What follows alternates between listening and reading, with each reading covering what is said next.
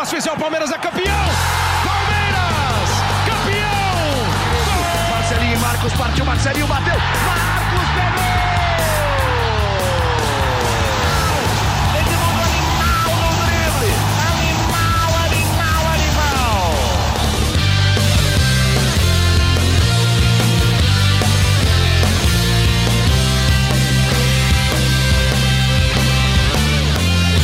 Palestrinas e palestrinos, começando agora mais um GE Palmeiras, o seu podcast aqui do GE. Globo sobre tudo do Verdão. E hoje estamos naquele esquema livecast, que já virou nosso esquema titular, eu diria assim, para a gente bater um papo sobre o primeiro jogo da final do Campeonato Paulista. O Palmeiras foi derrotado pelo Água Santa na Arena Barueri por 2 a 1 gol de Hendrick, dois gols de Bruno Mezenga, carrasco do Palmeiras nesse jogo de ida. E a gente vai falar um pouco de tudo sobre essa partida. Eu, vou, eu tenho aqui um elenco de dois setoristas e de Leandro Boca, nossa voz da torcida, mas antes de colocar eles na conversa, você já sabe, se inscreva no canal aqui do GE, nos siga no TikTok, ative o sininho para você receber notificação sempre que a gente for fazer alguma live, tiver vídeo novo e tudo mais. Venha com a gente, vamos bater um papo agora nessa próxima hora sobre tudo desse primeiro jogo entre Palmeiras e Água Santa, sobre Libertadores, afinal o Palmeiras faz a sua estreia na quarta-feira na altitude da Bolívia com Henrique Totti, um dos nossos sestoristas, diretamente da Bolívia. Ele está, estará lá. Quem sabe ele não bate um papo com a gente de lá por esses dias. E é isso. E teve novidade, né? Na semana passada o Palmeiras anunciou o Richard Rios, a gente até chegou a bater esse papo. E o Arthur, na sexta-feira, o Palmeiras anunciou também reforço para a temporada. A gente vai falar de tudo isso. Para começar, então, Leandro Boca, nossa voz da torcida. Eu nunca começo com você, Boca, mas eu quero saber de você o seguinte o Palmeiras será campeão paulista ou azedou, Boca? Seja muito bem-vindo. Tudo bem? Quando surge a todos, grande abraço, Garba, Emílio, Ferri, toda a família palestrina que está aí acompanhando mais um podcast de Palmeiras ao vivo ou gravado. Seremos, seremos. Cara, eu sou palmeirense. Se eu não vou, se eu não acreditar no meu time, cara, de verdade, aí o bicho pegou. Então, até que se prove o contrário, até o fim dos 90 minutos finais, eu sou palmeirense, e eu acredito no Palmeiras e acredito muito no Palmeiras nesse Palmeiras, nesse Palmeiras de Abel Ferreira. Esse Palmeiras de Abel Ferreira já, pra, já provou por A mais B para o palmeirense que a gente pode acreditar. Isso não tira minha frustração, não tira minha raiva, desculpa esse termo forte, mas eu não encontrei um melhor, porque realmente é o que eu senti. Não tira a raiva minha de torcedor assistindo aquele jogo de ontem que foi bizarro. Se a gente citar nome por nome, é difícil salvar um no jogo de ontem. Foi assustador uhum. ver o Palmeiras jogando. Só que assim, pô, são dois jogos. É um Palmeiras que fez uma campanha brilhante de Campeonato Paulista, é um Palmeiras que foi campeão da Supercopa, campeão brasileiro, atual campeão paulista. Como é que eu vou abrir essa live falando que não seremos? Seremos sim. Só que só seremos se jogarmos futebol. E ontem não teve futebol. Muito bem, Leandro Boca, então abrindo os trabalhos aqui do nosso livecast. E agora eu quero saber de Tiago Ferri, nosso setorista do GE, nosso setorista do Palmeiras aqui no GE. Tiago Ferri, eu vi que você fez uma análise e nela você disse que o Palmeiras tem algumas coisas a fazer para não passar vergonha. Deu uma breve introdução sobre o que o Palmeiras precisa fazer para não passar, não passar vergonha, diga-se, entre aspas, que foi o que o Abel Ferreira disse na coletiva, Thiago Ferreira. Seja muito bem-vindo. Exatamente. Lucas, Bota, Emílio, né? o pessoal fica chamando de Bota aqui, eu fui chamar ele também, mas um abraço para você, para o Boca, para quem acompanha a live. É, no título da minha análise, eu cito o que o Palmeiras sentiu na pele, o que precisa fazer para não passar vergonha, porque foi o que o Abel disse. O Abel, talvez tenha sido o uhum. discurso mais duro do Abel depois de um jogo. É, ele deu, obviamente, os méritos para o Água Santa, mas ele falou: agora ou a gente vira ou vai ser uma grande vergonha, e eu concordo com ele. Se o Palmeiras perde esse título para o Água Santa, é uma imensa vergonha. E a gente depois é, destrincha isso. Mas o que eu, a, a, principal questão para mim é, é, o desempenho do Palmeiras no segundo tempo, especialmente assim a quantidade de erros é, não forçados que o Palmeiras teve, a quantidade de, de, de erros tanto no ataque quanto na defesa desorganização para marcar, desorganização em transição, uhum. erros de passe. O Palmeiras errou muito passe. O Palmeiras, se não me engano, errou mais passe até do que o Água Santa no jogo, até percentualmente. É, e assim, o Água Santa dividiu o posse de bola, né? O Palmeiras teve 60%, 70% de posse de bola, o Água Santa uma chance ou outra. Não, o Água Santa teve duas finalizações a menos que o Palmeiras, posse de bola um pouquinho maior para o Palmeiras, mas o Água Santa equilibrou e o Palmeiras errou demais. E aí eu acho que é, sentiu um pouco. Eu não vou dizer que faltou vontade, que teve salto alto, até porque isso é uma coisa que a gente não consegue medir. O Palmeiras, esse time não, não dá a, a nós o direito de falar isso, né? Agora, eu acho que é uma, é uma questão assim. O desempenho precisa melhorar muito. É, tá, não só taticamente, mas tecnicamente, acho que o time precisa de uma entrega muito maior. Muito bem, Thiago Ferre. Agora, para fechar o nosso elenco aqui, nosso Bota, ou Emílio, ou Emílio Bota, você pode chamar do jeito que preferir, ele é carinhoso com todas as pessoas. Emílio Bota, você deu as notas, eu fui ver ontem tal, ali, repercussões, e você deu as notas, as suas notas, e o pessoal também pode votar. O Boca deu ali, levantou a bola ali, que ele não sabe se teve alguém que deu para salvar desse jogo. Emilhão, das suas notas, você salvou alguém ou não? Fala Lucas, Boca, Ferri. Pelo contexto daquilo que vinha se desenhando na temporada, acho que o Hendrick saiu com um salto positivo por ter marcado o primeiro gol dele na temporada e, e um momento de, de, confiança, né? Acho que é importante um jogador da idade dele conseguir readquirir um pouco da confiança que ele vinha tendo. Então, acho que para o Hendrick foi importante o gol marcado, apesar da derrota do Palmeiras, mas pessoalmente para ele, pro, acho que para o Palmeiras como um todo, é, para o Abel Ferreira com mais uma opção, acho que foi importante esse gol do, do Hendrick, mas num contexto geral, acho que poucos jogadores se salvaram na atuação de ontem. Palmeiras, um, uma atuação coletiva muito ruim. É, já venceu jogando mal, mas quando você joga mal e também tem erros individuais, aí fica quase impossível você conseguir sair de campo vencedor, e foi o que aconteceu ontem um 2 a 1 aí que o Palmeiras tem todas as condições de reverter em casa, mas que é um sinal de alerta importante também para o início de, de, outras competições mais importantes e também nessa decisão desse segundo título da temporada. Muito bem, fizemos a nossa introdução, agora vamos de vez falar desse jogo com o Thiago Ferre, Emílio Bota, Leandro Boca. É, eu acho que aconteceu principalmente, né, uma coisa que a gente falou durante todo o campeonato. O sistema defensivo do Palmeiras deixou a desejar em muitos jogos, muitos jogos em alguns o Everton salvou, em outros é, o adversário não foi, não foi tão competente assim, mas ontem o Bruno Mezenga fez dois gols, teve bola na trave, teve uma salvada do Marcos Rocha naquela entregada do Zé Rafael. Ferri, o principal problema do Palmeiras hoje é esse encaixe do meio-campo com o Gabriel Menino e Zé Rafael? É por isso que o Palmeiras tem sofrido tanto defensivamente? Ou você acha que não é só isso? Não, é, já foi em alguns momentos do campeonato, mas não foi a história do jogo de ontem. Ontem o Palmeiras, como um uhum. todo, marcou mal, o Palmeiras foi mal. Mas se a gente for colocar os dois gols do Palmeiras, os dois gols do Água Santa, saem de erros não forçados, né? O primeiro Sim. gol, o Zé Rafael tá com a bola, ele tenta um drible num momento em que eram dois contra um, quando ele com duas opções de passe, né? Tinha é, gente para ele tocar dos dois ou, lados. Ou volta. Eu já, a gente já cansou uhum. de ver o Palmeiras quando não tem uma, uma boa opção de para sair do jogo, voltar a bola na defesa, voltar a bola no Everton. Isso é uma possibilidade. Ele tentou forçar um drible, perdeu a bola. E ali, eu, nesse momento, eu acho que aí é um excesso de confiança, porque o Palmeiras, naquele momento, estava dominando o jogo. O Palmeiras ali até os 30 minutos, era, assim, era um domínio em tudo. O Palmeiras tinha mais posse de bola, mais finalização, estava ganhando todas as divididas. O Gomes e o Zé Rafael tiveram umas duas jogadas que o Gomes, assim, ele, ele roubou a bola num carrinho limpo e conseguiu sair jogando. Então o Palmeiras estava com uma imposição muito grande. Acho que aí começou a gerar um excesso de confiança que traduziu-se na perda de bola do Zé Rafael na jogada, que aí acontece o lance 2 contra um, Marcos Rocha salve e sai o gol no escanteio. O Palmeiras também marca mal. É, eles não conseguem ali marcar os jogadores que atacam a bola que vem de trás. E depois, o segundo gol, aos 45 do segundo tempo, o Palmeiras com a bola na defesa, o Everton estava segurando a bola, tocou uma bola que de fato foi meio na fogueira para o Rocha, mas o Rocha, veio tentar voltar para o Everton de repente tal, tentou bater de perna esquerda, já era um momento que ele estava desgastado do jogo, porque o jogo ficou muito corrido no segundo tempo, desorganizado, todo Sim. mundo correndo para tudo quanto era lado. Então bateu fraco a bola com o pé ruim, e o Palmeiras estava todo desarrumado, né? Tava todo mundo começando a se movimentar para atacar, perde uma bola fácil. Então, assim, isso que você falou do Zé Rafael do Gabriel Menino, em alguns momentos é um fato.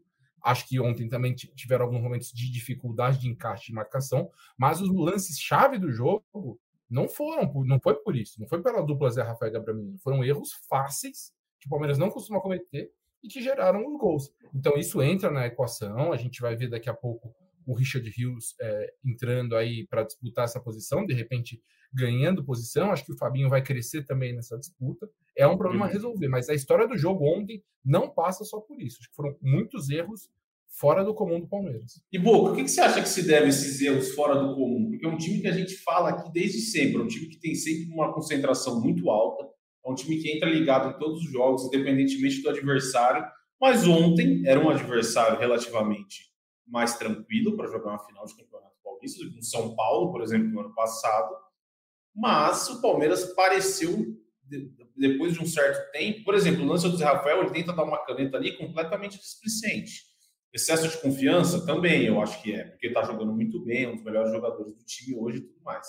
Mas o que, que você acha que se deve? Você acha que o nível do adversário, o tamanho do adversário, fez com que o Palmeiras entrasse com a cabeça mais assim ou é circunstancial? Aconteceu por, por acaso? Foi, foi, foi tudo, deu tudo errado, era uma tarde muito ruim? O que, que você acha?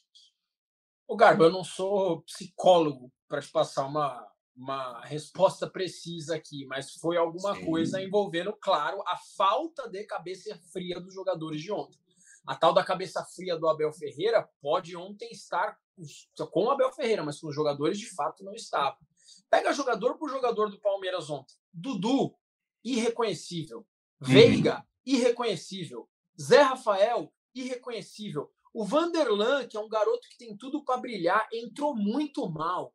Entrou mal. Marcos Rocha, que até salvou no lance que o Zé Rafael errou, depois ele dá um passe errado e, e gol dos caras.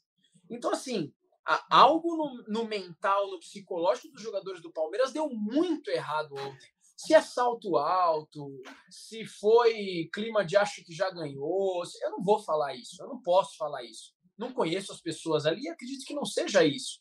Mas realmente Sim. os caras não estavam com cabeça fria. Porque o, o Ferri descreveu perfeitamente. O Palmeiras começa o jogo muito bem. A galera tá falando mal do jogo, mal do jogo, mas os primeiros 25 minutos de jogo foi só Palmeiras. Palmeiras foi para cima do Água Santa. Tava tudo dando certo ali. Palmeiras teve algumas chances de gol, algumas chances claras de gol, poderia ter resultado em gol e não resultou. Acontece que depois daquele lance do Zé Rafael, que os caras fazem o gol, meu, cara, parece que vem o Água Santa. O Palmeiras vem para o segundo tempo. O Hendrick finalmente faz o gol. Acho que é o jogador que a gente pode pôr como exceção na partida de ontem, como o Emílio falou. E aí você pensa, ah, o Palmeiras vai crescer. Que nada, o Água, o Água Santa cresceu mais ainda. E vou falar uma coisa para vocês. Vai doer no ouvido de todo palmeirense. Ficou barato. Ficou barato. Teve bola na trave do Água Santa. O Everton ainda fez uma excelente defesa. Os Sim. caras vieram pressionar. Por quê? Porque os jogadores do Palmeiras estavam desligados. O Gabriel Menino ontem estava de calça jeans molhada, cara. O Gabriel Menino ontem, que é um cara que eu gosto muito, vocês sabem que eu gosto do cara, a gente teve a oportunidade de conversar com ele aqui, estava muito mal em campo. Aliás, quem estava bem? Então, difícil falar, Garba, só que assim, eu espero realmente que tenha sido um fato isolado. Eu espero que o Abel, cara, encontre os caras, coloque a cabeça fria de novo e repito o que eu falei no começo da nossa live aqui. Seremos mas para ser campeão precisa jogar futebol, né? Dois jogos, Palmeiras e Água Santa. Se o Palmeiras não vence o jogo, é feio, é vergonhoso e é humilhante. Emílio, Boca falou do Gabriel Menino e tiveram duas, duas chances no primeiro tempo. Uma com o Dudu, que ele aproveita uma saída de bola errada e finaliza para fora, que ele também poderia ter tocado a bola.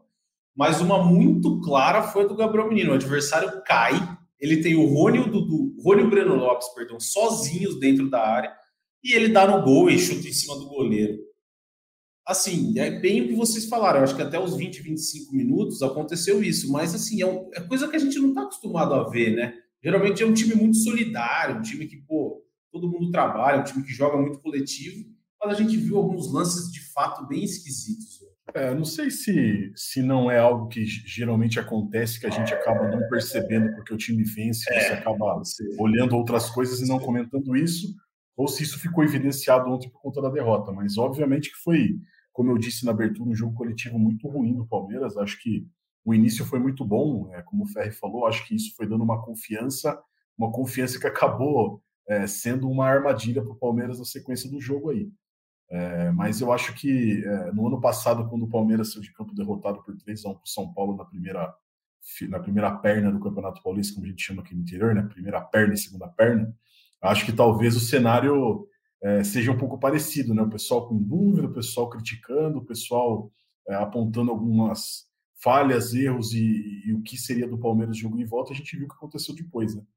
Acho que a coletiva do Abel Ferreira é um alento para o torcedor do Palmeiras que se pergunta se esse time vai conseguir reverter ou não esse placar. Acho que é, a maneira como ele como ele abordou esse tema na coletiva e a maneira como ele estava indignado de certa forma de ter de ter saído de campo derrotado, obviamente que ele valorizou muito a vitória da Santa, falou que foi merecida, mas a maneira como ele saiu indignado por ter perdido esse primeiro jogo e aliviado por ter um segundo jogo com a possibilidade de você reverter, acho que dá um fio de esperança de que o Palmeiras vai entrar ligado aí. Se, se não conseguir reverter, obviamente que o futebol reserva muitas coisas, pelo menos é, a tentativa no máximo daquilo que o Palmeiras pode entregar certamente vai acontecer no próximo domingo no, no Allianz Parque. O Ferri, o Emílio deu as notas e o Boca falou sobre atuações de Dudu e Rafael Veiga. Dudu não começou de fato bem o ano, é um jogador extremamente importante, mas ele não começou o ano voando. Ainda não é o Dudu que a gente se acostumou a ver. O Rafael Veiga começou bem, mas ontem não jogou absolutamente nada, nem encostou na bola direito. O Palmeiras inverter o placar no próximo final de semana, no próximo domingo, no Allianz Parque. Passa muito pela atuação do Rafael, do Rafael Veiga e do Dudu. Até porque, se a gente for lembrar, como bem disse o Emílio, eles jogaram muita bola, muita bola contra o São Paulo naquele 4 a 0 Fizeram parcerias, tabela, golaço, Veiga fez dois gols e tudo mais passa por eles esse, esse, esse o Palmeiras reverter aí, dar essa, ah, não sei se remontada, porque também não é tudo isso, mas assim, reverter o placar passa muito pelo, por um dia inspirado de Rafael Veiga de Dudu? Não, passa. Na verdade, passa por o Palmeiras estar mais inspirado ofensivamente, né? Acho que isso é uma coisa que nessa temporada o Palmeiras ainda não, não deslanchou no ataque. O Rony fez muito gol, muito gol de cabeça, tal. O Veiga também fez muitos gols, mas o Palmeiras não está fluido no ataque como esteve, por exemplo, ano passado. Então, você vê, o Veiga tem essa questão que ele está voltando de uma lesão, então é natural que ele tenha altos e baixos e tudo mais. O Dudu não está fazendo um bom começo de temporada, até a gente publicou no, ontem, né, antes do jogo, uma entrevista que eu fiz com ele, e o Dudu mesmo, ele fala, oh, eu não estou gostando do meu começo de ano, não acho que meu começo de ano é bom, é, preciso fazer gol, ele ainda não marcou nessa temporada, tudo mais. Então isso é uma coisa que está pegando ele também. Então, eu acho que como um todo, na verdade, assim, eu, eu não pontuo só, até porque o próprio Abel né, diz que o coletivo é muito mais importante do que, do que o individual. Então, acho que o Veiga precisa estar no nível melhor, o Dudu precisa estar no nível melhor, o Menino precisa estar no nível melhor, Zé, todos eles vão precisar estar. O Palmeiras precisa estar num, num, num jogo, porque assim, o Palmeiras tem um exemplo, numa situação pior, de como reverter. Palmeiras reverteu, né? Um 3 a 1 contra o São Paulo, fez um 4 a 0 no Allianz Parque e tudo mais. Então, assim, é, o Palmeiras sabe o que fazer. Agora, não vai ser fácil, porque o Água Santa é um time que marca bem, vai ser bem difícil. Então, vai precisar de uma sinergia ali. O time vai ter que estar na, com a cabeça no lugar, os jogadores no melhor nível técnico e também uma coisa muito importante: a torcida vai ter que fazer diferença como fez na final do, do, Campeonato Paulista do ano passado. Isso vai ser, vai precisar estar tudo junto ali para conseguir virar. Óbvio que não é super difícil. É, o Palmeiras é um time melhor que o Água Santa, mas o Água Santa já mostrou que vai vender muito caro a, a segunda partida. Então, não acho que passa. Eles fazem, são parte importante, mas não é só isso, não. Vai precisar de mais coisa. Leandro o Ferri disse aí que a torcida é parte muito importante, de fato é. Qual é o sentimento do torcedor? Porque no ano passado, depois daquele 3x1, aquele golzinho do Veiga deu muito um sentimento ao torcedor. Eu lembro de todo mundo falar, os palmeirenses, óbvio, pô, vai dar, vai dar. Esse gol aí é o gol, é o gol do título, é o gol do título. Muita gente falou isso durante a semana.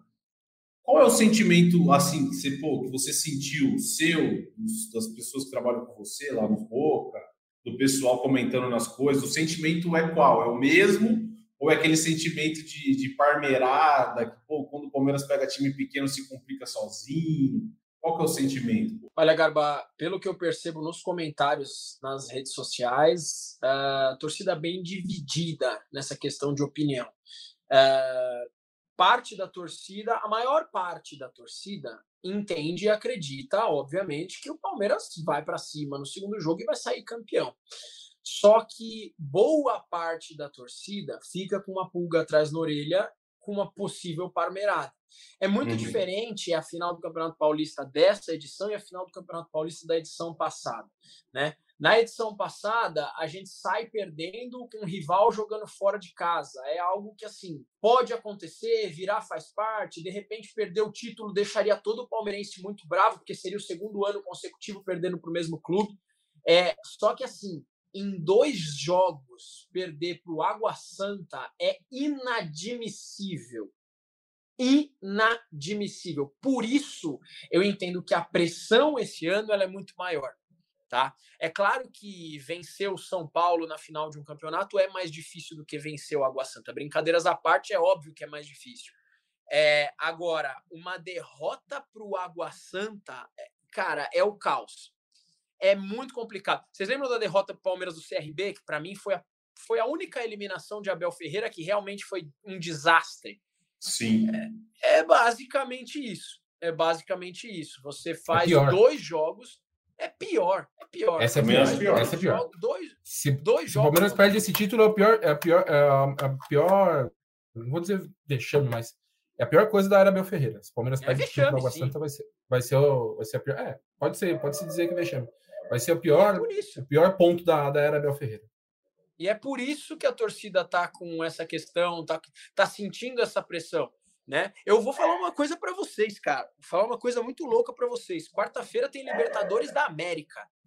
Nunca, nunca eu ficaria mais ansioso por um jogo de Campeonato Paulista do que por um jogo de Libertadores da América. Vocês não têm noção. Por mim, eu sairia agora de hoje, numa linha do tempo, ia direto para domingo. E pularia quarta-feira. Eu juro para vocês. Agora, olha, olha a tensão que nós estamos. A gente vai para um jogo longe pra caramba com um elenco reduzido, que é o elenco do Palmeiras hoje, com algumas peças que o torcedor não confia muito que estão no banco de reserva, para jogar para jogar um jogo complicado de Libertadores, que já sofre uma pressão porque se perde quarta-feira, meu amigo. É muito complicado. Então você precisa vencer quarta-feira para chegar aqui no Allianz Parque e ser campeão, né? É uma semana bem complicada, expectativas altas e é bom passar no cardiologista. Agora eu quero saber de vocês o que mudar ou não mudar nada para o jogo de volta? Hendrick volta a ser titular desse time ou o Abel segue com o Breno Lopes?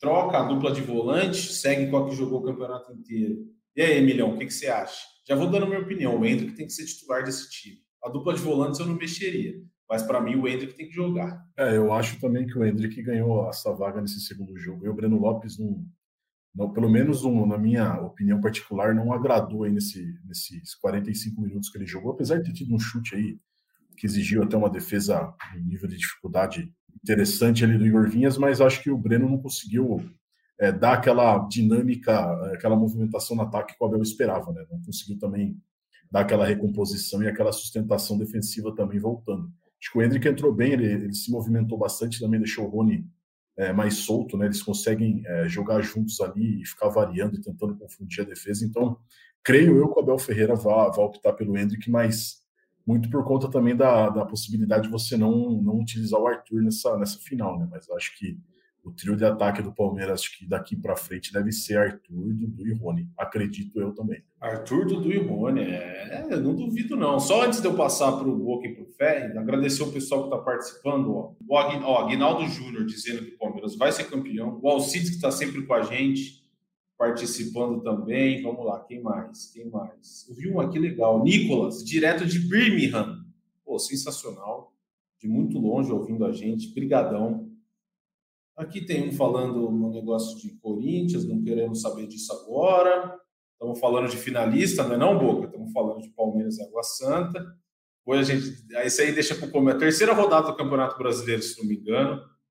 Aí tem, tem gente dizendo que foi uma vergonha, Maurício Carvalho disse que foi uma vergonha, Zé Roberto Vieira disse que foi uma vergonha. Vergonha que o Abel Ferreira também disse. O Roberto disse uma coisa aqui, ó. Vocês esqueceram. Tirem o Marcos Rocha e coloca o Mike. Você faria alguma Você tiraria o Marcos Rocha e colocaria o Mike no jogo de volta, Boca?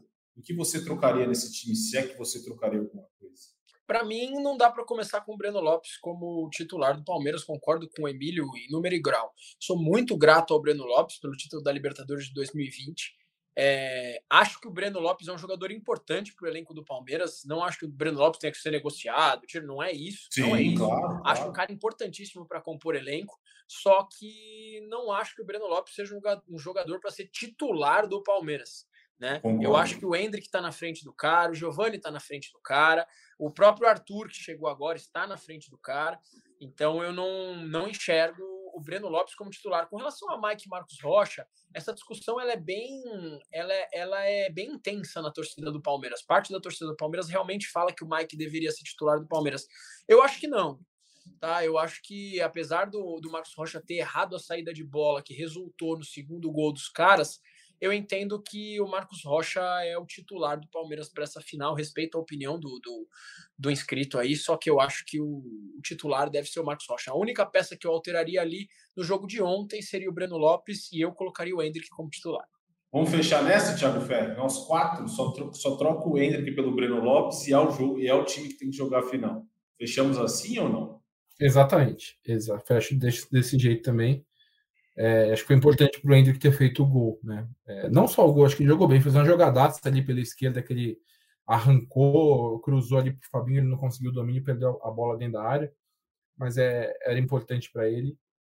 Então, eu concordo, eu acho que vocês trocaria o Breno, colocaria o, o Hendrick e também concordo com o Emílio. Dali para frente, acho que o ataque vai ser Arthur, Rony e Dudu. Só para passar aqui, ó, pelo a gente não pode rodar o vídeo, mas eu vou ler o que o Abel Ferreira disse na coletiva depois do jogo de ontem, que a gente começou falando sobre vergonha. Para quem ainda não viu, não gosto de perder, não esperem que eu ria. Hoje não fizemos um bom jogo. No futebol nada me surpreende.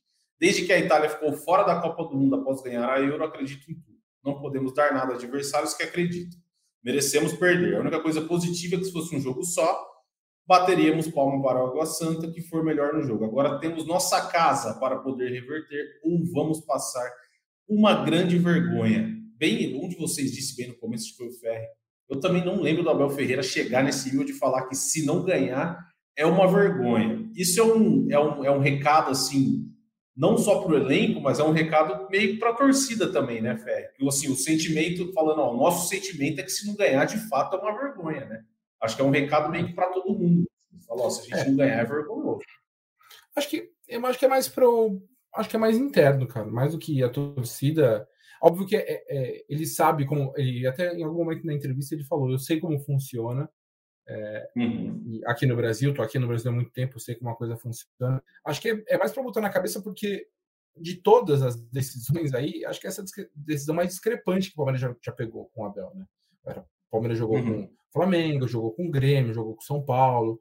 Agora, assim, Sim. o Palmeiras está pegando, o Palmeiras tá pegando um mata-mata que o jogo que davam como mais difícil era das quartas de final, que era o São Bernardo, que era o time da segunda melhor campanha. Depois aí todo mundo fala, Palmeiras é favorito, mas é o jogo difícil. Era uma davam como o jogo mais difícil das quartas de final, o Palmeiras avançou.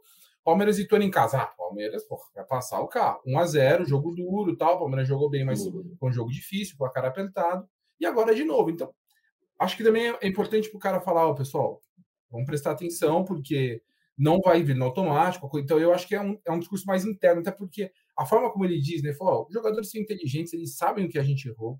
É, o Abel tá virado com uhum. os dois gols, com o que aconteceu nos dois gols. Então, óbvio que tem uma questão de chamar a torcida de falar, ó, a gente tá ligado que nem vocês. Mas para mim é muito mais de consumo interno, de falar, ó, pessoal, vamos ter que ficar ligado, porque não vai ser fácil. E, e aí, o Abel sempre fala, eu não cobro vitória, né? Mas eu cobro sempre o máximo dos meus jogadores. E ele viu que ontem Sim. o time não deu o máximo que pode dar. Então, acho que interna, menos para a torcida, mas muito mais interno. É, tô com você, tô com você, acho que é isso. É um recado. E Boca, uma coisa também é que esse time tem crédito, né? Querendo ou não, pô, beleza, perdeu, não jogou absolutamente nada, mas esse elenco, esse time tem crédito. E assim, não tem nenhum sentido a torcida não apoiar o time no jogo de volta, porque os caras ganharam um monte de coisa os caras sem crédito ganharam, pô, ganharam de Flamengo, disse o ganharam do Boca, ganharam de São Paulo. Tem um monte de título. Assim, calma também, né? Esperar o jogo de volta, os caras têm crédito, os caras são vencedores, e depois, se pô, perdeu de novo para Água Santa no Allianz Parque, não jogou nada de novo, ok. Mas ainda não, né? Os caras têm crédito. Cara, é, Garbo, vou ser muito franco com você, e o palmeirense que é um pouco mais antigo, vai entender tão antigo assim. Se você acreditou no Palmeiras campeão da Copa do Brasil de 2012, se você não, se você acreditou naquele Palmeiras campeão e não acredita que o Palmeiras possa vencer o Água Santa, esse Palmeiras de Abel Ferreira, respira aí. Futebol é futebol. O Palmeiras pode perder, o Água Santa pode ficar com o título. A gente tem que bater três vezes na madeira, mas infelizmente, graças à incompetência do Palmeiras, isso pode acontecer. Mas pera lá, calma aí. Se, a, gente não, se a gente não der créditos ao Palmeiras de Abel Ferreira, que 99% dos palmeirenses trata como terceira academia, nós vamos dar crédito para quem? Para o Santos? Estão de brincadeira. Tem que dar crédito para o Palmeiras. É isso, ó, o Roberto Montenegro de Sena. Lucas, manda um joia para a torcida do Palmeiras de Ubatuba. Tá dado. Um abraço, Roberto. Obrigado. Obrigado pela audiência e por fazer parte. O pessoal que está no chat, que está assistindo a gente, vai mandando aí seus comentários que a gente vai, a gente vai trocando aqui conforme, conforme a gente vai, vai bater esse papo no podcast. Agora, meus amigos, eu quero saber uma coisinha de vocês para a gente pular para Libertadores. No Seleção Sport TV lá do André Rizek, os caras fazem um favoritômetro. Ele começa lá 50-50. E aí cada um vai dando ali, pô, eu acho que o time tem 60%, tem 70%, tem 30%, tem 20%, tem 80%. Eu quero saber de vocês, começando com você, Emílio Bota, depois do primeiro jogo, quanto o Palmeiras é favorito de 0 a 100% para virar e ser campeão paulista? 95%. 95%. Forte. Forte. Na cabeça do é quase assim, vai ser campeão. Leandro Boca, e aí? Com todo respeito do mundo, isso para mim não é soberba, é realidade. E para você ver como se o Palmeiras perder é vergonhoso, é chacota e é motivo de muita tristeza. Era 99, agora é 98. Simples assim. Portanto, Abel Ferreira, jogadores, comissão técnica, galera do backstage, pelo amor de Deus, deixa o coração em campo. Pelo amor de Deus. Pelo amor de Deus. 98%. E aí, Thiago Ferri? Quantos por cento você acha que o Palmeiras tem? Os caras vieram forte. Pô, tava 65, 35. Aí os caras 95, 98. É, não, eu, eu entendo que o argumento deles. Eu, eu vou dizer 70 a 30. Eu concordo, todo, eu concordo com a argumentação dos dois, mas eu digo 70 a 30 porque o, o Santa conseguiu uma vantagem, né? Se o Santa quiser trancar, se trancar ali e jogar pelo empate, a gente sabe que é difícil às vezes você conseguir furar a retranca, então, sei lá, coloca 70 a 30. Óbvio, o Palmeiras é muito favorito ainda. E todo o argumento que o Boca falou, que o Miri falou, eu concordo. Mas eu vou colocar um pouquinho menos aí na, na, na barrinha de, de favorito. Eu tinha notado aqui, você. Vai lá, Boca, pode falar. Não, desculpa. É, é, que assim, cara, a mesma. Se você for falar de favoritômetro, se você for falar de porcentagem, que isso não é futebol, né? Isso é mais, na realidade, uma resenha entre nós. É, meu, é a mesma chance da Arábia Saudita vencer a Argentina duas vezes na Copa, cara. Desculpa, sinceramente. Sinceramente, ah, é a Argentina. Cara, é o Palmeiras no futebol brasileiro. É o Palmeiras contra o Água Santa. São dois jogos. São dois jogos, não tem papo, cara. Tem que dar nós, velho. Pelo amor de Deus. Se, não der nós, segunda-feira nem vem pro podcast, velho. Para. Ah, vem, você vem. Você vem. Você vem porque se não, se não der Palmeiras, vai ser recorde de audiência, eu acho. Que vai ter de gente aqui nesse, nesse chat aqui, vai ser um negócio de louco. De louco. Eu vou fechar, eu tinha anotado aqui, Ferre, eu vou fechar com você no 70-30. Um pouco mais modesto que os nossos colegas, mas eu acho também que o Palmeiras tem absolutamente tudo, tudo, tudo, tudo para ser campeão. É só, pô, é só não fazer tudo errado igual fez ontem, depois dos 25 minutos do primeiro tempo. O Palmeiras tem tudo para ser campeão. Agora, vamos, vamos mudar de assunto, porque o Boca já bem disse que o torcedor do Palmeiras só pensa no próximo domingo, mas quarta-feira vai subir o morro, vai subir a serra, vai jogar lá em La Paz, na Bolívia, contra o Bolívar. Nosso setorista Henrique Totti está a caminho da Bolívia, me disse. Ele vai fazer a cobertura do Palmeiras diretamente lá. Vamos ver se a gente consegue alguma hora pegar um papo dele, não sei, na quinta, depois eu vou falar com ele. Mas a média do. A Paulinha, nossa produtora aqui da live, fez a média do favoritômetro e ficou em 83,25%. É uma bela porcentagem para o Palmeiras ser campeão. Vamos ver se a gente. Na segunda-feira a gente vê se a gente acertou ou se todo mundo errou feio. Mas isso fica para segunda. Porque Leandro Boca, Emílio Bota e Thiago Ferri tem Palmeiras e Bolívar lá na altitude, começando a Libertadores, começando a campanha para buscar o tetracampeonato da Copa Comembol Libertadores. Eu já quero saber de vocês uma coisa. Primeiro, Thiago Ferri, poupa todo mundo, foco no Paulista, time reserva, mistão ou titular. O que, que você acha que vai acontecer e o que, assim, que você acha que Abel Ferreira tende a fazer essa estreia na altitude. É, eu vou falar opinião, é, informação também. O Palmeiras deve ir com quase ninguém dos titulares. Deve ficar quase todo mundo aqui em São Paulo, é, preparando-se para a final. O Abel já tinha dado essa letra, mas e tudo indica que a, a confirmação sai amanhã, né? O elenco viaja amanhã.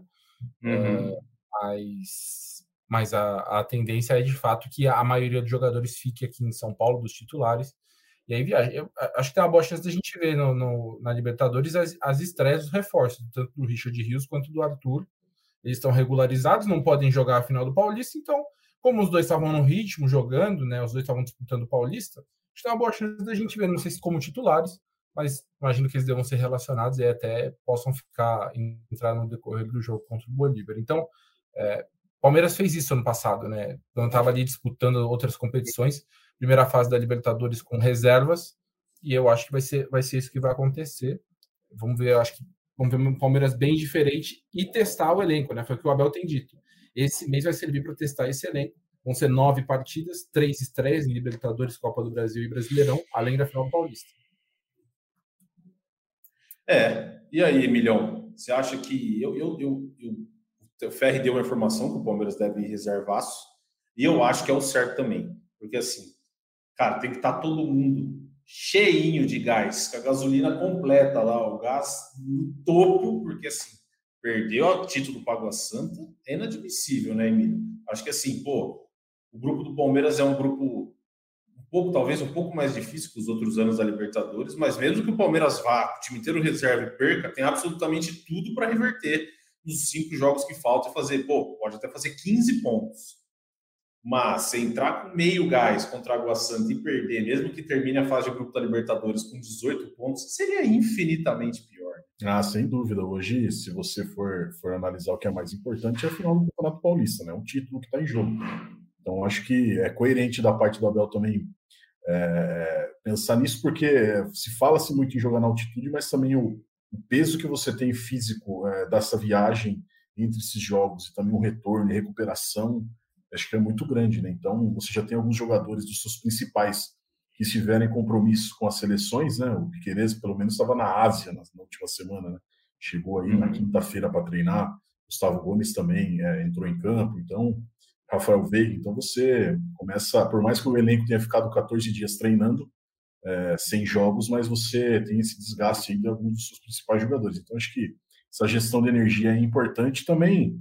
É, nada impede o Palmeiras de ir com o seu, seu time reserva, que no papel não é um time ruim, que lá e também você vencer na altitude. Então, acho que a decisão mais acertada já pensando para essa final, o que também acaba aumentando um pouquinho mais essa responsabilidade quando você poupa o time pensando num jogo específico. Né? Então, é, a é, planejamento só vai ser celebrado ou cornetado na segunda-feira, é. o resultado desse jogo aí. Se vencer, pô, foi legal. Venceu com reservas a Libertadores e foi campeão. Pô, gênio.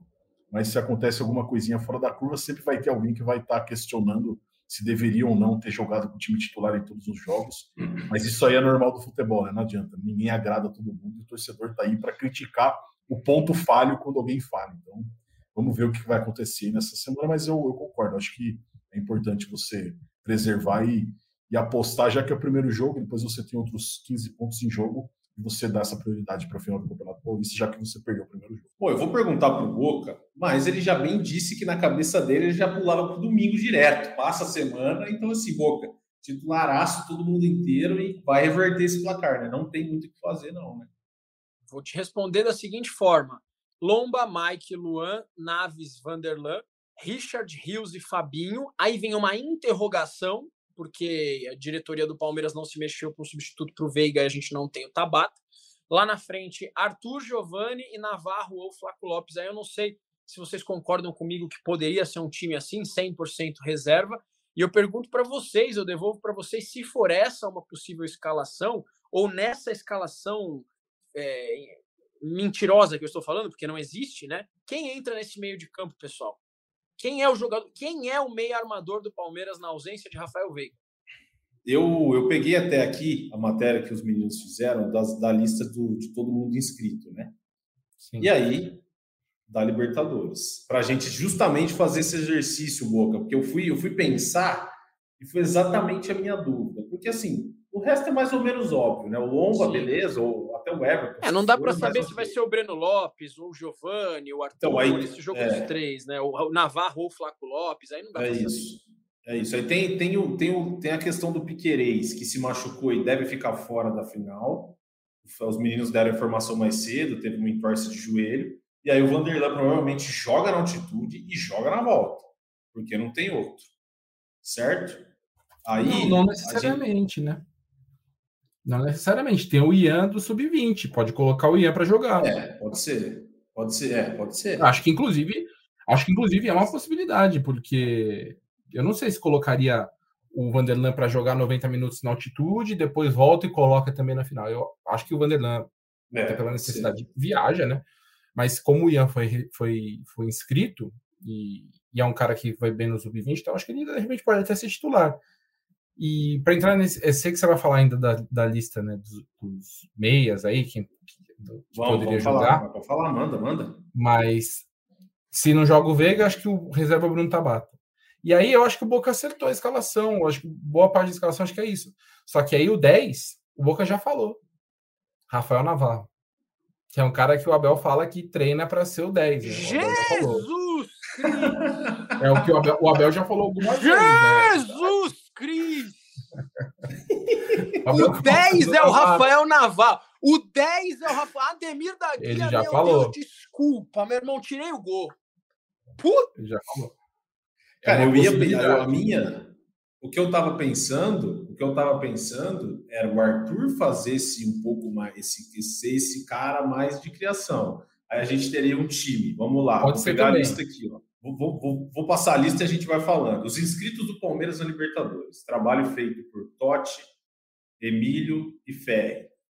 Goleiros, o Everton, Lomba, Vinícius, Kaique e Natan. O reserva imediato do Everton é o Lomba, deve ser que deve ser o titular.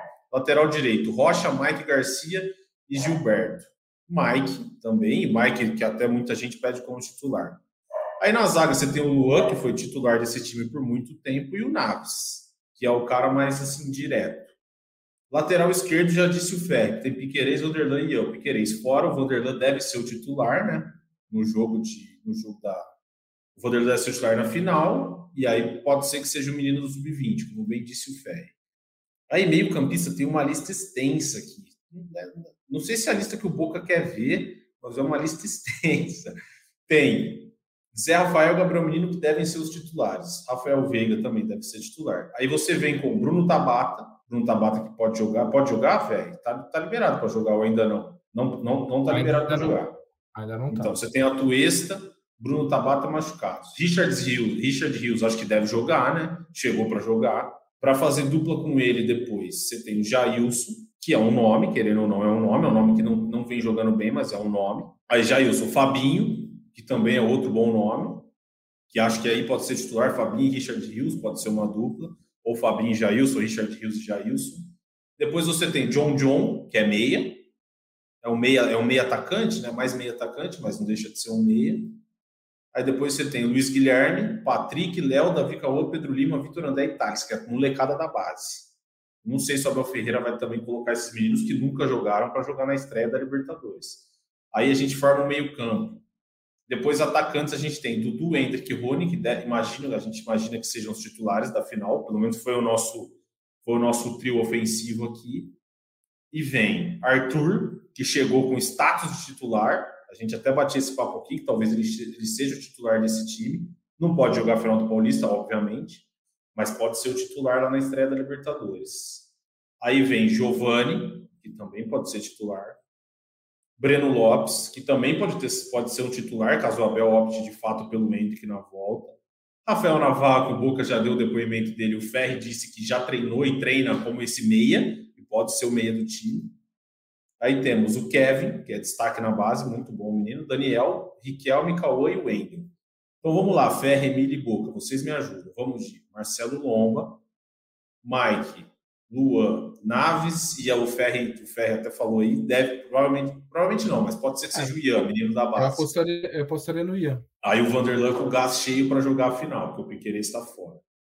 Aí Richard Rios e Fabinho, Fabinho e Atuesta, Fabinho e Jailson, Jailson e Richard Rios, quem que vocês, quem que vocês chutariam que deve ser Nossa, essa eu dupla. até esqueci do Jailson. Eu esqueci aqui. Eu esqueci. Então, Realmente é, existe a opção, né? Eu acho que são Tá. duas, são duas vagas para três caras, né? O É. Richard Rios, o Fabinho e o Jailson. Pelo menos assim, olhando de imediato. Eu acho que o Jailson vai jogar, velho. Eu, esqueci dele quando eu falei minha escalação aqui. Eu acho que o Jailson de, de, de primeiro volante ali, eu acho que vai ser mais a cara Libertadores. Eu acho que pode ser mais a cara lá. Eu esqueci. Não que seja um jogador que eu morra de amores, mas eu, eu realmente esqueci na minha, na minha escalação aqui. Eu acho que deve ser Jailson e Fabinho ou Richard Rios. E vocês? Vocês iriam, vocês iriam de Jailson, Emílio e.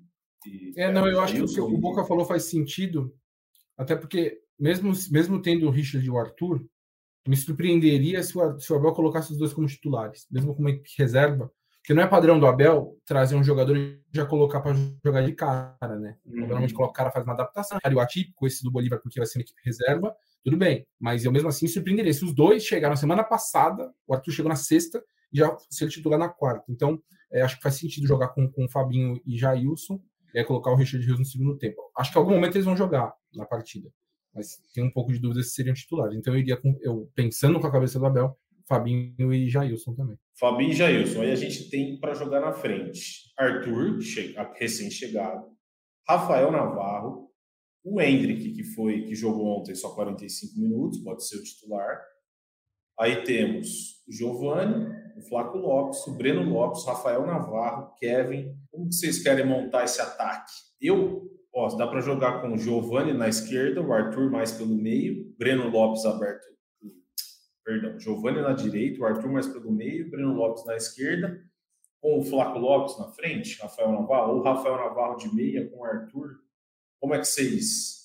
Palpitem aí, fiquem à vontade. Armem aí esse time, esse time todo reserva aí. Eu vou colocar, eu tô pensando, tô tentando pensar na cabeça do Abel, não é, não é meu time. Acho que talvez Breno Lopes, pensando de repente nele como titular, e o e o Lopes na frente. Pensando assim, acho que é uma equipe com Fabinho, Jailson, Navarro, Breno, Giovanni e Lopes para a estreia de Libertadores, acho que tem bem a cara do, cara do Abel. E aí, Milhão? Cara, eu ia com o meio campo também, já não, não falei do meio campo, eu também acho Jailson e Fabinho. Eu iria com Arthur, é, Breno Lopes, Giovanni e Lopes. Acho que Lopes jogou muito pouco nessa temporada, né? Cinco partidas só. Acho que é, dentro daquela configuração de centroavante ali, acho que, que ele merece essa oportunidade. Acho que, seria uma configuração interessante, mas também tem o Rafael Navarro, né? Como o Ferri bem lembrou que o Abel falou que tem testado ele como um 10 aí. A gente não sabe se o Abel Ferreira vai, vai fazer essa, esse teste, esse experimento aí na estreia da Libertadores com o Rafael Navarro de 10. Eu estou curioso para ver que tipo de, de jogo que daria com, o Rafael Navarro sendo o responsável pelo setor de criação do Palmeiras. Mas eu iria com o Arthur ali um pouquinho mais recuado, jogando com o Giovani, com o Breno Lopes e com o José Lopes, o Lopes na de centroavante. Acho que esse seria o time mais equilibrado, na minha opinião. Aí o, o, o Emílio já iria com o Arthur fazendo mais esse mais um meia, né? Um meia mais de ligação. E você, Boca? Obviamente você não vai escalar o Navarro de meia, que você já É. deu uma. Você acabou de reagir ao que disse o Thiago Ferri e já mostrou, já arrancou até o gorro de desespero. Mano, é, aí o seu time. você mandou um e você boca e você boca não tá feliz fazendo esse podcast, mano. Eu tô tenso, rapaziada. Ô, rapaziada, foi mal. Foi mal, família palestina. Eu tô tenso, mano. Eu tô tenso. Vocês conhecem o lado boca com humor e tal. Eu não consigo nem, mano, nem pensar. Que treta, mano. Que treta, que, que treta. Porque assim. Eu tô com o Emílio, cara. Que joga o Arthur mais recuado. Um jogador que sabe jogar futebol, né? Não sei, velho. O cara ficou sei, triste, o cara ficou Não, triste. fiquei- bateu, fiquei, bateu. Fiquei porque assim, cara, Não, dá o seu Tá palpite aí, Boca. não, cara, eu, eu vou com eu vou com a opinião do, do Emílio Bota, cara. Acho que eu prefiro o Arthur. Eu prefiro o Giovanni, Arthur. Breno Lopes e Flávio Giovanni de um lado, Breno Lopes do outro lado, põe o Flaco Lopes centralizado e, E o põe o Arthur de Arthur um pouquinho mais recuado, cara. E olha, e olha só, a gente, tá, a gente tá perdendo talvez o melhor atacante desses para jogar recuado, porque a gente não tem uma outra opção. Ou dá uns remédio pesado pro Tabata, faz ele jogar de algum jeito lá no lugar do Veiga, porque jogar o Veiga também não acho uma boa de jeito nenhum. Que a gente precisa do, a gente precisa muito do Veiga no melhor do Veiga no próximo domingo. Puta, que triste, rapaziada. Oh, sem maldade, mas é isso aí. Eu fico com Arthur, Breno Lopes, Flaco Lopes e Giovanni. É isso aí. Boa, Emiliano, tô contigo. Ó, para o pessoal que está tá falando que deveria titular ou não, o Ferri deu a informação que pô, os titulares talvez nem viajem. Eles devem, a maioria, ficar aqui no Brasil, ou seja, a possibilidade de time titular é praticamente zero. E a gente está tentando debater aqui um possível ataque. Leandro Boca ficou visivelmente triste, chateado. Ao, ao, ao lermos o elenco do Palmeiras, ele ficou triste. Ele está triste nesse momento. Mas, Leandro Boca, o Abel Ferreira também disse na coletiva: o mês de abril mostrará a força do nosso elenco. Segure-se na cadeira e espere o mês de abril, que você vai ver se o elenco do Palmeiras de fato é um bom elenco ou não é um bom elenco. Ó, vou só dar uma passada aqui. Eu quero, antes da gente, da gente finalizar, eu quero só mais um assunto, mas eu vou dar uma passada aqui com o pessoal. Vamos lá. O Jonas dizendo que quarta-feira será todo reserva. Também achamos isso. O Alcides, que está sempre aí. Diego Shoa, parceiro meu aqui de Campinas, dizendo que tem que, que, tem que ir com os titulares. Diego, não irão os titulares para o jogo. É, ele também falou, Diego, vamos cornetar esses caras, Boca. Bem feito, Boca já, já cornetou e ficou, ficou chateado. Leandro Boca está chateado nesse momento, ficou quieto, não fala mais nada. Ele não vai dar nem recado final, ele está triste. Aí, ó, o Jonas dizendo de novo, capaz do Veiga nem viajar, não deve viajar mesmo. Colocar, colocar o Boca como centroavante. Boa opção essa aqui que o, que o Roberto deu. Leandro Boca de centroavante. Centroavante tá grandão, trombador. Tá para fundar o Palmeiras, velho. Aí o Vinícius Basso dizendo, Luiz Guilherme 10, 10 e faixa joga com o Henrique. Luiz Guilherme assim, tem muito potencial, moleque muito bom de bola. Enfim, ó, o Igor pedindo um salve para a torcida do Palmeiras de Piauí. Tá dado salve, tamo junto, obrigado pela audiência. Agora, Ferre e Emílio, principalmente, eu quero saber de vocês uma coisa. O Palmeiras anunciou o Arthur na sexta-feira, e eu vi matérias de vocês sobre bastidores, que o Arthur tinha proposta da Europa, preferiu vir para o Palmeiras. Contem aí valores, detalhes, só para a gente fechar esse podcast, fechar a conta aqui da chegada do Arthur no Palmeiras. Depois eu quero saber do Boca se de fato ele gostou do reforço, se chega para ser titular. Diga lá, Ferre.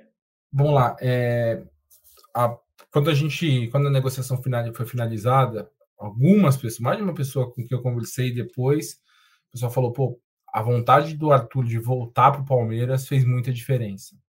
E o Arthur teve uma proposta mesmo no começo do ano, em janeiro, do Al Raia do Qatar para sair. O, o Bragantino deu ok para a proposta, era uma proposta de 10 milhões de dólares. E o Arthur, discutindo com a família, entendeu que não era o momento de ir para um mercado que é um mercado periférico, né?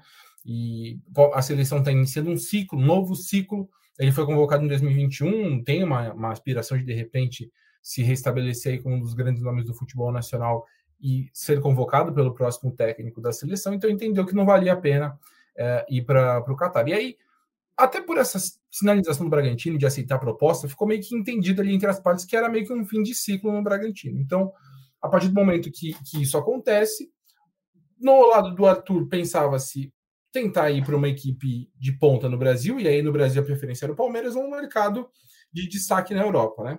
Na Europa ele chegou a ter recentemente sondagens da Turquia, não avançaram, mas também não era um mercado que ele se empolgava tanto. E a partir do momento em que o Palmeiras voltou a sinalizar o interesse ali na, na época que o Bragantino saiu do Campeonato Paulista para o Água Santa, o Arthur uhum. quis, o Bragantino também já estava disposto a negociar, eles começaram a tentar chegar a um acordo e tal. E aí se avançou para a negociação da forma como aconteceu. O Palmeiras pagou fixo 8 milhões de euros, né, dá 45 milhões de reais mais ou menos, e tem ainda um bônus por metas ali para completar ali perto de 9 milhões de euros ao todo. E esse bônus é por feitos que ele conseguiu no Palmeiras. Então, se ele, por exemplo, se ele fizer é, alguns números, algumas metas em campo, pode render um valor a mais. Se o Palmeiras for campeão, também entra como também uma das metas. Então, assim, é, o Palmeiras entende também que as metas, ainda que dê, faça o Palmeiras gastar mais, o Palmeiras entende que vai estar valendo a pena porque vai ter um ganho desportivo fazendo é, esse uhum. pagamento da, das metas. Né? Então, entendeu que foi um bom, um bom negócio para também conseguir convencer o Bragantino a chegar a fazer o negócio, porque o Bragantino no começo estava um pouco mais reticente né, de fazer a negociação mas foi uma, uma, um jogador que tem a chancela ali, ele é quase unânime internamente. O, a, na, análise de mercado, ele era um jogador muito bem avaliado, e pelo Abel Ferreira também. O Abel chancelou que iria bastante a contratação dele. Então foi tudo isso, assim. o Arthur tá falando, tá voltando para casa, tá reencontrando amigos tal. Então, acho que era de fato uma vontade dele, se ficasse no Brasil, tentar voltar ao Palmeiras. Concretizou isso, assinou o contrato até o fim de 27 agora. Eu achei um excelente reforço para a gente Também. fechar, pincelar. Eu achei um ótimo reforço, acho que assim, é um nome pronto, um cara que se mostrou muito bom, fez boas temporadas. É, eu vi uma. Eu não, ó, falha minha, eu não anotei. Não sei se foi SofaScore, uma dessas que faz análise, e o Arthur foi o cara que mais participou de gols, de jogadas decisivas desde o brasileiro de 2020, se não me engano, desde 21, alguma coisa assim. Depois, no próximo podcast, eu trago aqui, trago com certeza a informação. Leandro Boca, para a gente começar a partir para o final. Bom reforço, né? Ou não? Nem tanto, mais ou menos. É, por diversas vezes aqui no podcast eu falei que eu não era a favor da contratação do Arthur. Eu não vou tirar meu time de campo agora. Não vou desmentir algo que eu falei por tanto tempo. Vamos dividir essa resposta aqui para a rapaziada entender bom reforço. O Arthur é um excelente jogador. O Arthur briga para ser titular do Palmeiras. Eu gosto do Arthur. A minha crítica na época é porque, para mim, a atenção do Palmeiras devia ser maior para trazer um jogador de meio de campo. Então, só para a torcida não entender errado minha opinião. Bom reforço, Arthur? Sim. Excelente reforço. É uma peça que tem muito a somar. Só acho que o Palmeiras podia ter olhado com melhores olhos um jogador para a posição de meio campo e não lá na frente. Mas gosto do Arthur, Lucas. Acho que tem tudo para dar certo. Show de bola. Emilhão, para fechar com você também, bom reforço, bom nome. E outra, chega para ser titular ou não? Ah, bom reforço, né? Chega para ser titular muito por, por conta do que o Abel vem falando, né? Ele já vem pedindo esse jogador há um bom tempo. Vem falando da falta de opções que ele tinha ali para para estar tá complementando e, deixando esse trio de ataque da maneira como ele acha ideal. Então, acho que dentre as opções que o Palmeiras monitorou nesse, nesse mercado aí, é, muito se falou do Michael, né, que teve até uma, uma, proposta, acho que entre o Michael e o Arthur, o Palmeiras acertou. É, uhum. Entre os dois, eu também contrataria o Arthur. Então, acho que é uma boa contratação. E o Richard Rios também, a gente fica aí na expectativa de ver como que ele vai desenvolver no Palmeiras. É um jogador que vinha no futsal, chamou muita atenção do Flamengo, que também tem uma base que monitora bastante o mercado, então qualidade, obviamente, que ele tem. Uma passagem pelo Guarani e agora tem uma nova oportunidade no Palmeiras, um time mais encaixado. Então fica também a expectativa de ver como que esse cara vai, vai desenvolver ao longo da temporada. Para o pessoal que não viu, a gente fez no último podcast, na edição de número, acho que foi 300, né? Foi o último? 301, 300. A gente convidou o Diego, que é Diego Alves, ele é setorista do Guarani da Ponte, em Campinas, no GE. Ele contou para falou um pouco do Arthur, da expectativa, como que a torcida via a saída do Arthur. Se você ainda não ouviu ou não viu, a gente fez ao vivo aqui também. do GE. Richard Hughes. É, do Richard Hughes. Ele falou sobre como joga, o que, que a torcida do Guarani achou da saída, se estava feliz, se estava triste, mas foi bem legal, assim, foi uns 20 minutinhos com ele, contando um pouco como é o jogador. Meus amigos, eu acho que é isso. Falamos bastante do Campeonato Paulista, da Libertadores, pô, os bastidores da chegada do Arthur sensacional como o Ferre com o Emílio. O Palmeiras volta a campo. O Boca queria que fosse só no domingo, mas não, na quarta-feira tem Libertadores na tela da TV Globo, Palmeiras e Bolívar. A Libertadores de volta para Globo, no Globoplay, no GE, nove e meia da noite, ao vivo, Libertadores na Globo. E a partir das sete e meia da noite, o melhor pré-jogo da internet brasileira no ge.globo. Aí você assiste no YouTube, no site do GE, no TikTok. A gente está em todos os lugares possíveis para bater esse papo. E você muito bem sabe, se inscreve aqui no canal do GE já, segue a gente no TikTok, que agora vai começar a Libertadores com transmissão da Globo. E vai ser, esperamos que um próspero ano para o nosso podcast aqui na Libertadores, que começa na quarta-feira. Amigos, obrigado, hein? Emílio Bota, tamo junto, a gente se vê na quinta. Aqui, você vai aparecer, você vai sumir, como é que é? A gente se vê na quinta ou não? Na quinta-feira eu tô de folga aí da Páscoa, né? Trabalhei no carnaval. Cara, é então... verdade, a gente não se vê na quinta. Eu tô de é. folga na Páscoa. Ah, sim, é. se vire aí. Tô fora. Exatamente. Tô fora. É. Parabéns. Hora de, de, hora de aproveitar um pouquinho a folga, né? Muito bem que você citou aí o TikTok, porque a gente vai ter muitas danças de Felipe Zito e Henrique Totti ao longo da temporada. Então, o pessoal clicar lá no seguir que eles vão é, mostrar toda a desenvoltura deles, muitos cotados para a dança dos famosos, mas recusarem o nome do Gé Palmeiras. Grande abraço aí. Para quem folga, uma grande folga, e para quem trabalha, um bom trabalho. Até a próxima. É verdade, isso. eu também estou de ah, Às vezes eu apareço aqui da Oi, vamos ver, quem sabe. Mas eu acho. Ah, para de mentir, Lucas. Para de mentir, velho. Não, não, não aparecerei. antecipado. Não aparecerei. Não aparecerei. Não estou comendo chocolate, porque eu fiz promessa da quaresma. Até a Páscoa não estou comendo chocolate, né? Estou fitness. O dia que eu aparecer no consultório, eu já vou estar em ascensão, entendeu? Aí daí é só para cima. Subir mais ainda. É isso aí. Quero chegar no nível de Thiago Ferri, que já está voando. E Thiago Ferri, muito obrigado se você estiver aqui na quinta, um ótimo programa. Na segunda-feira estarei de volta. Espero que para falar do título do Palmeiras, campeão paulista em cima da Água Santa, porque se a gente tiver que vir aqui para falar de uma derrota na final para Água Santa, não vai ser muito agradável, Thiago. Estaremos aqui mais uma vez, na quinta, na segunda, enfim, vamos estar tá aí todos os dias. Até a próxima. Tchau. Sensacional. Leandro Boca, não fique triste. Alguém aqui do chat eu perdi, o pessoal começou a falar bastante depois da escalação. Aí o Roberto falou: pô, Boca, dá um sorriso, mano. Você tá muito tenso, fica na paz. Se Deus quiser, vai dar tudo certo. Dá um sorriso e a gente gosta de ver vocês sorrindo, né? Dê o seu recado final. A gente se encontra na semana que vem, na segunda-feira. Até lá, hein? Não, não tem recado final, velho. Meu recado final é que finalmente eu entendi porque eu prefiro o Berdinazzi na novela O Rei do Gado. Não tem papo. Um grande abraço. Muito bom. A gente vai chegando ao final de mais um. Puta, eu, tinha, eu, anotei aqui. É, eu preciso mandar um abraço, quase passou. Para o Yuri Pitombo, ou Pitombo. Ele é vendedor de uma loja do shopping, uma loja que tem um passarinho. E eu passei lá trocar um negócio. E ele disse que escuta o GE Palmeiras. Eu falei, pô, sou eu que apresento lá com aqueles caras lá, com os meus setoristas preferidos do Brasil. Tá, tá dado o um abraço, Yuri. Antes quase esqueci, mas não Põe o passarinho no lugar do Navarro lá na quarta, pelo amor de Deus. um abraço para o Yuri, um abraço para o Emílio, para o Ferre, para o Leandro Boca, para todo mundo que participou aqui do nosso chat. Muito boa conversa, muito boa resenha.